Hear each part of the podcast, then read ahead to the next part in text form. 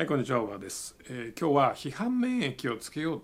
という話をしたいと思います。批判免疫、要は批判に耐える力、批判に平気になる力っていうのをあのつけた方がいいと思うんですけど、ここ最近特に、えーそう思います。というのもですね、やっぱりやばいですよね、最近の批判は。ネット上でね、ヤフーニュースのコメントとか見てたら、もう、まあ、とりあえず政府は、まあ、基本、どん、ガンガン批判されるじゃないですか。まあまあ、それはまあ、いいとするけども、例えば困ってる業種の人たちのこう話とかがニュースになって上がってきたりするじゃないですか。その人らも批判されますよね、なぜか。うんなんか銀座のクラブのママがどうのこうのって言ってるのが、お前ら普段はいい思いしてんのにどうのこうのとかね。ま、そんなんばっかりじゃないですか。今、そんなこと言ってるレベルのね、場合じゃないだけどなっていう感じなんだけども、やっぱりどうしてもね、こう、緊急事態も出たし、えーまあコロナでストレスもたまるじゃないですか。飲みにも行けないし、ね。えー家でずっといなきゃいけないし、ね、あの多分人との会話も減るでしょうそしてまあストレス溜まって、まあ、ネットに使う時間が増えますからそしてネットで流れてくるもの全部暗いニュースですから、ね、ほぼ100%暗い絶望的なニュースしか流れてこないですよね。明るいニュースなんてなかなかないですよね。なのでそのストレスをやっぱこうね批判に向けたくなる気持ちっていうのはまあ分からんでもないですが実際その人間のこのメンタルを安定させる機能としてねそういう機能があるらしいので、ね、あの分からんでもないんですがそれをこう我々事業主がまともに受けちゃダメですよっていうことですね特に社長はですねあのやっぱ社員従業員に対してやっぱ明るい未来を示さないといけないわけじゃないですかそんな中でニュースに影響されてこれから日本どうなんだろうとか思ってるとやっぱダメなんですよね。嘘でもいいからやっぱ明るい未来を示さないと社長っていうのはダメだと思うんですよね。うん、あの実際僕もですねそのネットニュースとか毎日見てたら本当に暗くなってきます。これほんま終わるんじゃないかとこういうふうに思ってきちゃうのでちょっとこれはまずいと思いましても一切もうネットニュースとかねそういうの見るのやめようと。情報は基本的にあの入れよう遮断しようとしても入ってくるものなのでもう別に気にしなくていいよと。でその代わり毎日音楽聴こうと。ね。昔はオーディオブックとか聞いてたんですけども最近もう全部聞き飽きたというかねあの面白いものがないので、えー毎朝あのアップテンポな EDM をね音楽をね 聞きながらあのスタバに行ったりとか仕事したりとかするようにしてるんですね。そうするとやっぱり気持ちが上がっていいのであのおすすめなんですがまああのポイントはえその周りから入ってくる情報とかあのそういったものに必ず人間は影響を受けますしで批判されるっていうのは今おそらくもうほとんどの国民なり会社事業主がやっぱ批判を怖がっててでいかに批判されないかっていう観点ですごく行動してると思うんですね。まあ政府の取るね、方針とかもほぼ国民から批判されないようにやってんじゃねえかなってそれが裏目出てねどんどん批判が増幅してるみたいな感じに見えて仕方ないんですけどもあのポイントは何かっていうとやっぱ事業主ね、ま、もちろん一般の人もそうですけども我々事業主こそやっぱり批判に強くならなきゃいけないと思います。なぜかっていうとやっぱり必ず批判されるので、うん、事業っていう事業やってる人間やっぱ代表者っていうのはあの何があっても批判されますから。一時一時つい何年か前のあの ZOZO のねあの前澤さんでしたっけみたいに神みたいに扱われる時期もちょっとだけあるんですけども 必ずその後バンと落ちて、あの袋叩きに遭うというね。だから事業はまあうまくいってもうまくいかなくても、まあ、うまくいかない方が批判されないかなうまくいくと必ず批判されますね。うん、でもあの、まあ、そういうこともあるんですがポイントは何かっていうとやっぱり批判を恐れて行動してるとあの他者と同じことしかできなくなっちゃうんですね。あの要は他者と同じこと例えば何ですかねコロナ対策一つとってもね他の会社と同じレベルの対策してればそれが実際に科学的に有効かどうかとかどうでもいいじゃないですか。どうでもよくてあの他と同じことをしてるんでってなってなってたら批判されないですよね。結構そういう観点でやったりするじゃないですかもうぶっちゃけた話ね。うん、あの本当は別にこんなんで絶対映るわけねえだろと 思ってるけどまあまあ周りがやってるからちゃんとやらないと自分たちだけやらなかったら批判されるっていうのはまあちょっとこれねこういうパブリックな場で言うのもあれですけど実際あるじゃないですか。ね実際のところ。うん、本当はねあのー、サイエンスで考えないとダメだと思うんですよ。うん、実際にそのなんなんとかなこう病気のね貿易としてうつらないとか拡散しないというためにやらなきゃいけないんだけどもなんだか今はもうどっちかっていうと世の中が批判他人から批判されないためにやるみたいなね。ちょっと前のなんか調査でもねマスクしてる理由の6割方はあのその他の人からの目がどうのこうのっていう話だったので実際のこのねあのウイルスを防ぐ効果どうのこうのとかそんなのよりも人からの目がみたいなのが気になるっていうようなのがアンケートでも出てましたけどもまあとにかく今の時代余計にこうやっぱこういかに批判されないかっていう行動パターンになっちゃうと思うんですよねなっちゃいがちだと思います。なのでそれをあの気をつけてもらってどっちかっていうと批判を浴びるというか受けるようなこうかん、まあ、マインドセットというか、えー、気持ちというか心構えを持ったらいいんじゃないかなと思うんですよね。というのもビジネスで重要なのはビジネスで成功するために重要なのは差別化なんですよね。差別化他者と違うことをやる、ね、他の業界の他の会社が一切やってないことをやるから成功するんだってうまくいくんであって他者と同じことをやってたら必ずうまくいかないわけですよ。ね、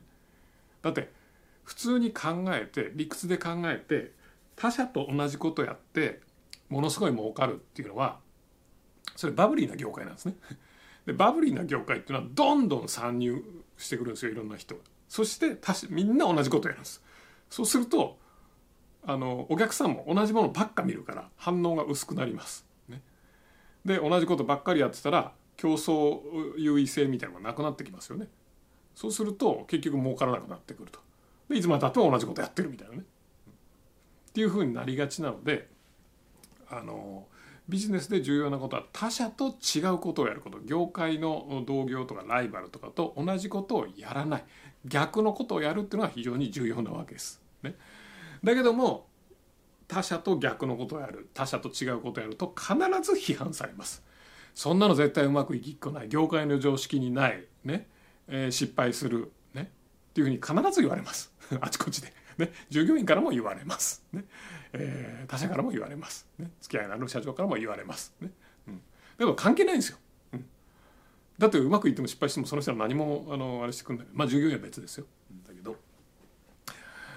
それにまあお客さんもね、えー、最初の頃はあそれ使いづらいとか分かりにくいとか言ってくるかもしれません。他者とねよそと一緒がいいよって言ってくるかもしれませんけども決してよそと同じことをやっていてはいけません。よそと同じことをずっとやってて反映したなんていう企業ありますか、うん、ないですよね。まあ僕は知らないです、ね。うん、聞いたことないです。やっぱりいろんな業界見てもらったら分かると思うんですけど圧倒的な1位になった会社とかって他社と違うことやってるんですよね、今までの業界の非常識だったことそんなことやったらやばいんちゃうかっていうようなことをやってるわけです。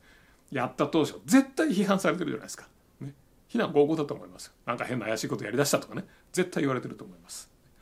誰からも批判されるのは平凡なビジネスから平凡なビジネスは儲かりません。で利益率低い。まあ生きていくだけでいいんだっていうね。平凡な生活を送れればいいんだっていうんであればまあいいのかもしれないですけどまあよくないですよね、え、実際は。なので、えー、その他者と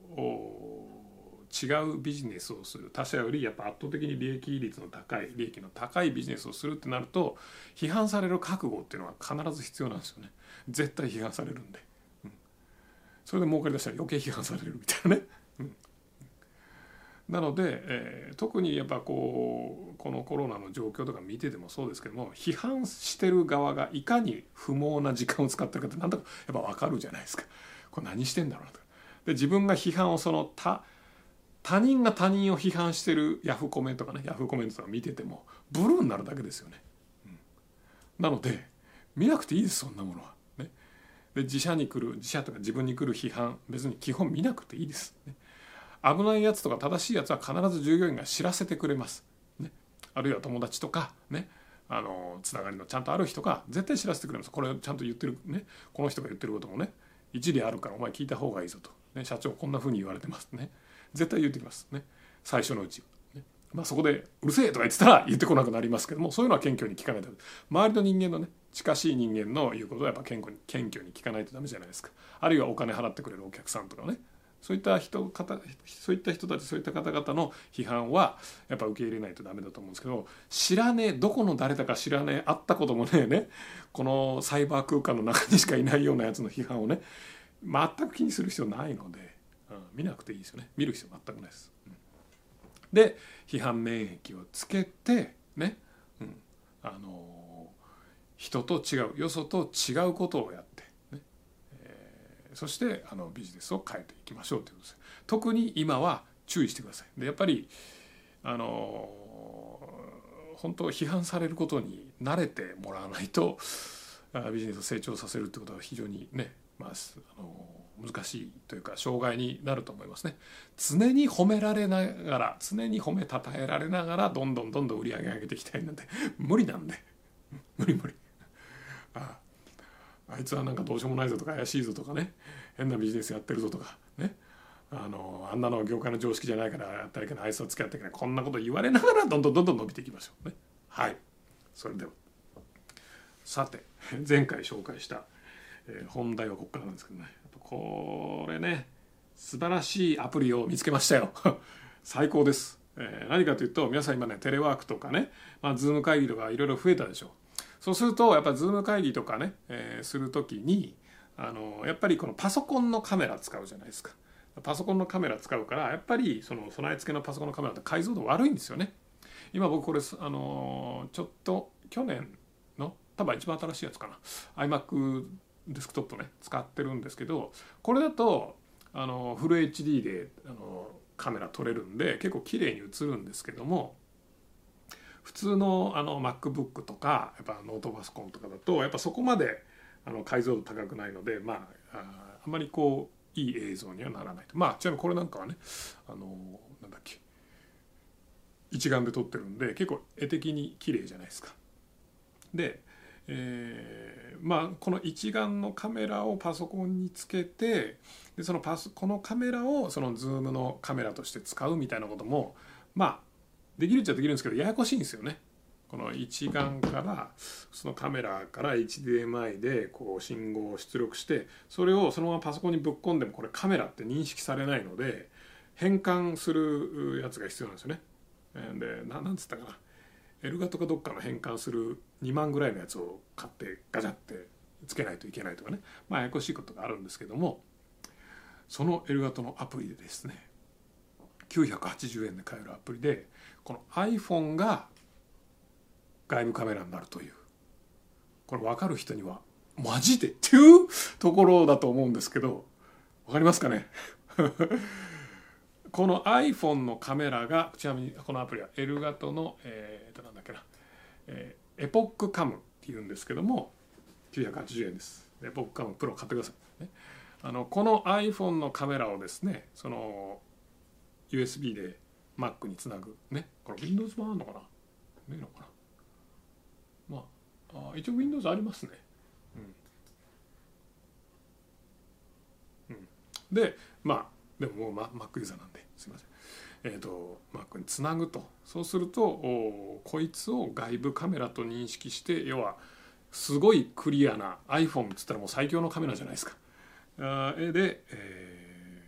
その Zoom とかの外部カメラになってくれるというのがこのElgato のなんだっけ EpocCam。これ分かりますかね？分かる。ズームのこのビデオをきれいにしたいなと思って格闘したことがある人はマジでっていうようなソリューションなんですよ。俺がわざわざこんなスイッチャーとかねいろいろ買ってねごちゃごちゃごちゃごちゃやって、うん、大して変わりもしねえのに。で iMac のねあのフル HD のカメラがデフォルトだって聞いた瞬間これ即買いだなと思って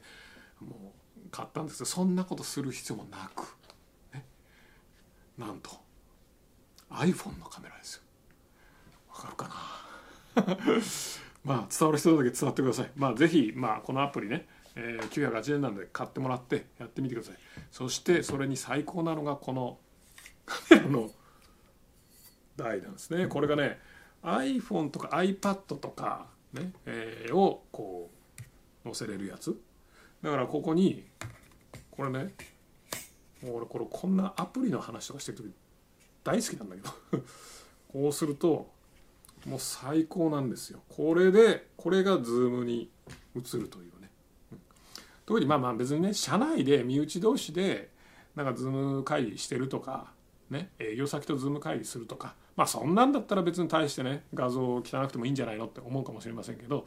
例えば皆さんがねこうセミナーする Zoom セミナーするとかあのそういったことをやる場合はやっぱ綺麗なので行きたいじゃないですか。ね、っていうわけで、えー、こんな感じでね。でこれあの結構ほら iPad とかでもできるレベルなので素晴らしいですよね。しかもここがグニグニとこうね分かりますかね曲がって意外とこれ重量があって安定感があるんですよね。で電源をこのままこのつなぐこともできるんで。もうなんならこれで僕も YouTube 撮れんじゃないかなっていうぐらいの。これほんままあ多分ねこっちの目からしたらアホにしか見えないと思うんですけど。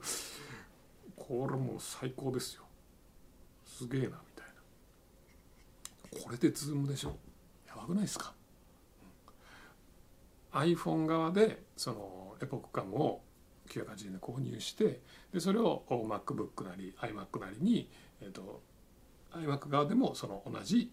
同じじゃねとアプリダウンロードして、えー、ドライバーかな？あドライバーダウンロードしてインストールすればつながって Zoom のまあ普段のズームのこうミーティングのとこに左下にカメラボタンがあるじゃないですか。カメラボタンを押すとそこに普通はこのフェイス、えー、なんだっけフェイスカメラていうのとそこに新しいエポックカムっていうのが出てきますからそれを選ぶことによってこっちからの信号がいくという素晴らしいアプリなんです。伝わるかな？ね。何どうでもいいことをねこいつはぐだぐだと喋ってるって思われるかもしれませんが一緒に楽しい旅に出ましょう。ね。ガジェット探しのために。はい。それでは。ちなみにこっちにねこれが今撮ってるカメラですから。こんなの必要ないんですよ。ちなみにですけどもごめんなさいね。iPhone っていうのはねやっぱマイクの性能もめちゃくちゃいいんですよ、うん、僕実際比べたことがあるんですけどもボイスレコーダーソニーのボイスレコーダーと iPhone のそのネイティブのなんだっけえっ、とボイスメモってあるじゃないですか。それでね音声の質どれぐらい変わるかなと思ってこう比べたんですけどほぼ変わんなかったんですよ。それで悲しいから2万悲しいかなこう2万ぐらいして買ったねこれはええわと思って買ったボイスレコーダーソニーのガラクタになりましたね。うん、残念。それぐらいマイクもいいしカメラもいいからそれがズームにバシッといきましょう。